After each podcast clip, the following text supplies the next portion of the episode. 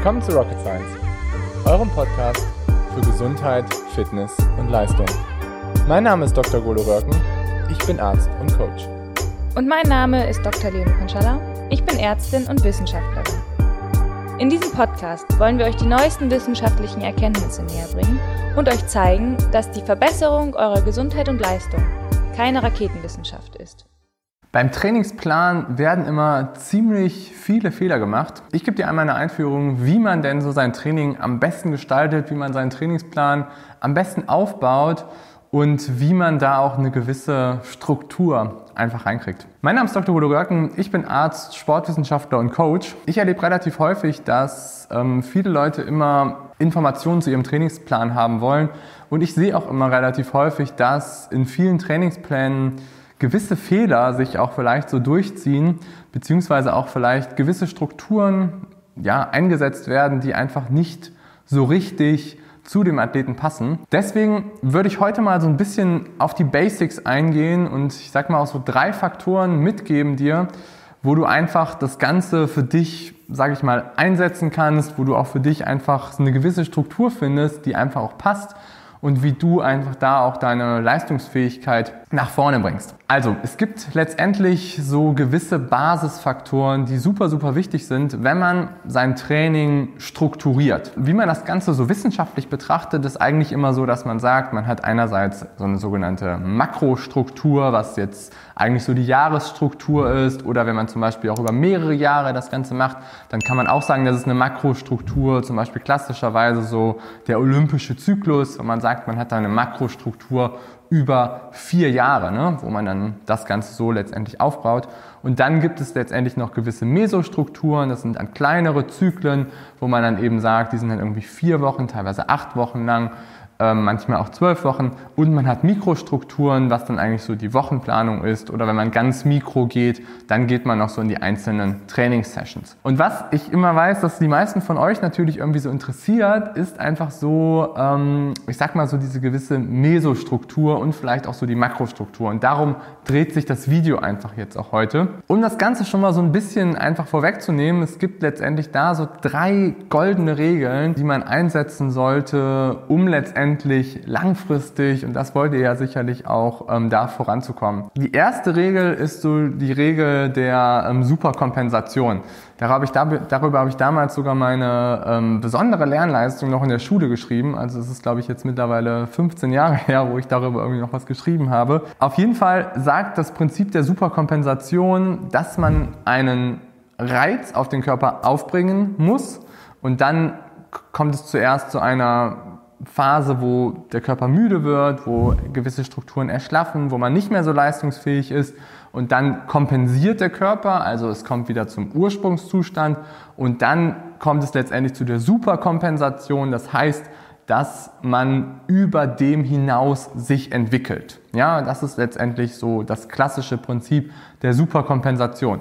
Das heißt, wenn du einen Reiz setzt, einen Trainingsreiz, dann hast du erstmal eine Phase, wo du ermüdest und dann hast du eine Phase, wo du dich erholst und dann kommst du in eine Verbesserungsphase. Und wichtig dabei ist, so vom Prinzip her das zu verstehen, ist, dass man weiß, dass man Trainingsreize zu einem bestimmten Zeitraum applizieren sollte. Das heißt jetzt für dich, dass du nicht an einem Tag acht Trainingssessions absolvieren solltest, sondern dass du eher über die Woche halt probieren solltest, eine gute Struktur für dich zu finden, die funktioniert, dass du dich kontinuierlich entwickelst. Und hier sehe ich eben relativ häufig bei vielen Athleten, dass sie sich nicht kontinuierlich entwickeln, sondern dass sie sich in den, Tra in den Keller sozusagen trainieren, weil sie halt häufig nicht richtig verstehen, dass sie eben ihrem Körper Pausen geben müssen auf der einen Seite und Belastung geben müssen, um letztendlich dieses Prinzip zu nutzen. Das Superkompensationsprinzip ist mittlerweile total überholt, weil es einfach nicht genau spezifisch sagt, welche Strukturen wir genau trainieren sollen. Es ist aber eines der Grundprinzipien, die man verstehen muss, damit man sich langfristig entwickelt und damit man auch ein Verständnis dafür hat, dass man seinem Körper, so blöd das immer klingt, aber Erholung geben muss. Und hier sehe ich das größte Problem bei vielen Athleten, dass sie eben nicht genug erholen, dass sie eben nicht ihrem Körper die Möglichkeit geben, auch wirklich die Trainingsreize zu verarbeiten. Kommen wir zur zweiten Regel. Die zweite Regel ist das Overload-Prinzip. Overload heißt einfach, dass du letztendlich in deinen Mesostrukturen oder in deiner Struktur, die du über das Jahr einbaust, dass deine Trainingsbelastung zunehmen sollte. Ja? Das heißt, du musst am Anfang gucken, dass du erstmal vielleicht ein bisschen weniger anfängst und dass du vor allen Dingen erstmal dich analysierst. Und hier lebe, erlebe ich relativ häufig und frag dich auch mal selber, wie oft hast du dich überhaupt schon mal analysiert? Wie oft hast du schon mal geschaut, was sind denn genau meine Stärken und was sind vielleicht auch so meine Schwächen? Und macht es vielleicht auch mal Sinn, mehr an meinen Schwächen zu arbeiten und sich danach erst Richtung deiner Stärken zu konzentrieren? Ich erlebe relativ häufig, dass viele Athleten einfach eine gewisse Trainingsbelastung einbauen. Ich sag mal irgendwie gehen wir jetzt mal nur von den Stunden aus. Das ist jetzt kein genauer, guter Wert dafür, aber sagen wir mal jetzt nur die Stunden.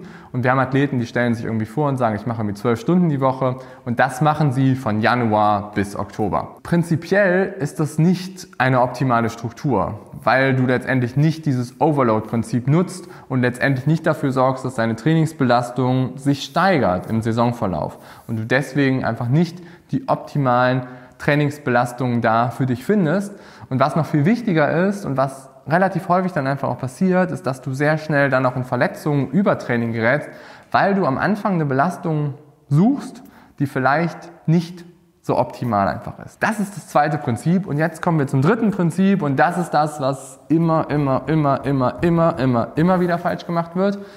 Und das ist so das Prinzip der Spezifität. Und ähm, das Prinzip der Spezifität sagt, dass du letztendlich in deinem Wettkampf Dinge abrufen solltest, die du im Training vorher sehr spezifisch angegangen hast, bist. Das heißt, dein Training sollte immer spezifischer werden auf das, was du wirklich dann in deinem Event abrufen möchtest. Ich erlebe sehr, sehr häufig, dass viele Athleten das einfach nicht beachten, sondern dass sie viele Faktoren, entweder dass sie schon sehr, sehr spezifisch am Anfang trainieren, dass sie da halt schon irgendwie zum Beispiel Triathleten die ganze Zeit nur auf ihrem Zeitfahrrad sitzen, vor allem Triathleten, die die ganze Zeit nur Kraftausdauer trainieren, Triathleten, die irgendwie die Wettkampfintensitäten schon irgendwie im Januar, Februar ähm, erreichen, die sie halt vielleicht erst im Juni, Juli ähm, anstreben möchten oder das genaue Gegenteil, dass wir halt zum Beispiel Ironman-Athleten haben, die kurz vor ihrem Wettkampf dann noch schnell Hit-Intervalle einbauen, weil sie halt denken, dass es jetzt sinnvoll ist, nochmal genau die V2 Max zu verbessern. Die V2 Max ist aber ein sehr unspezifischer Faktor, wenn man sich die Ironman-Leistung anguckt.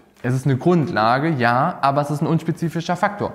Und deswegen macht es keinen Sinn, V2 Max Training kurz vor dem Ironman zu absolvieren. Ja, nur dass ihr das so ein bisschen versteht, dass es sehr, sehr stark darum geht, dass man im Trainingsplan von unspezifisch zu spezifisch arbeitet.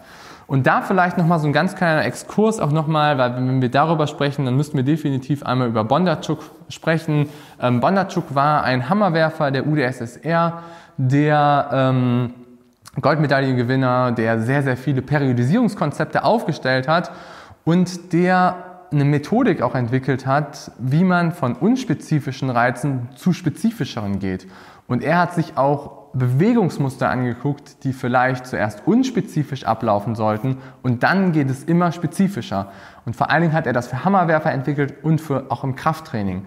Man kann aber das Ganze sehr gut auf den Ausdauersport auch ähm, replizieren und anwenden. Und es ist halt wichtig, dass ihr versteht, dass ihr auch super gerne am Anfang des Jahres vielleicht mal in anderen Sportarten unterwegs sein könnt und da halt irgendwie euch austobt und da vielleicht auch gewisse Qualitäten erstmal entwickelt und das dann transferiert immer spezifischer auf andere Sportarten. Fangt zum Beispiel mit Rudern an, fangt irgendwie an mit Skilanglauf und entwickelt euch dann weiter zum Radsport und zu den Sportarten, die ihr letztendlich wirklich machen wollt. Sehr gut, ich hoffe, das hat euch eine gute Einführung gegeben, das ganze Thema. Im zweiten Video gehen wir dann nochmal so ein bisschen auf genaue Periodisierungskonzepte ein, auf ein bisschen mehr Nerd-Stuff.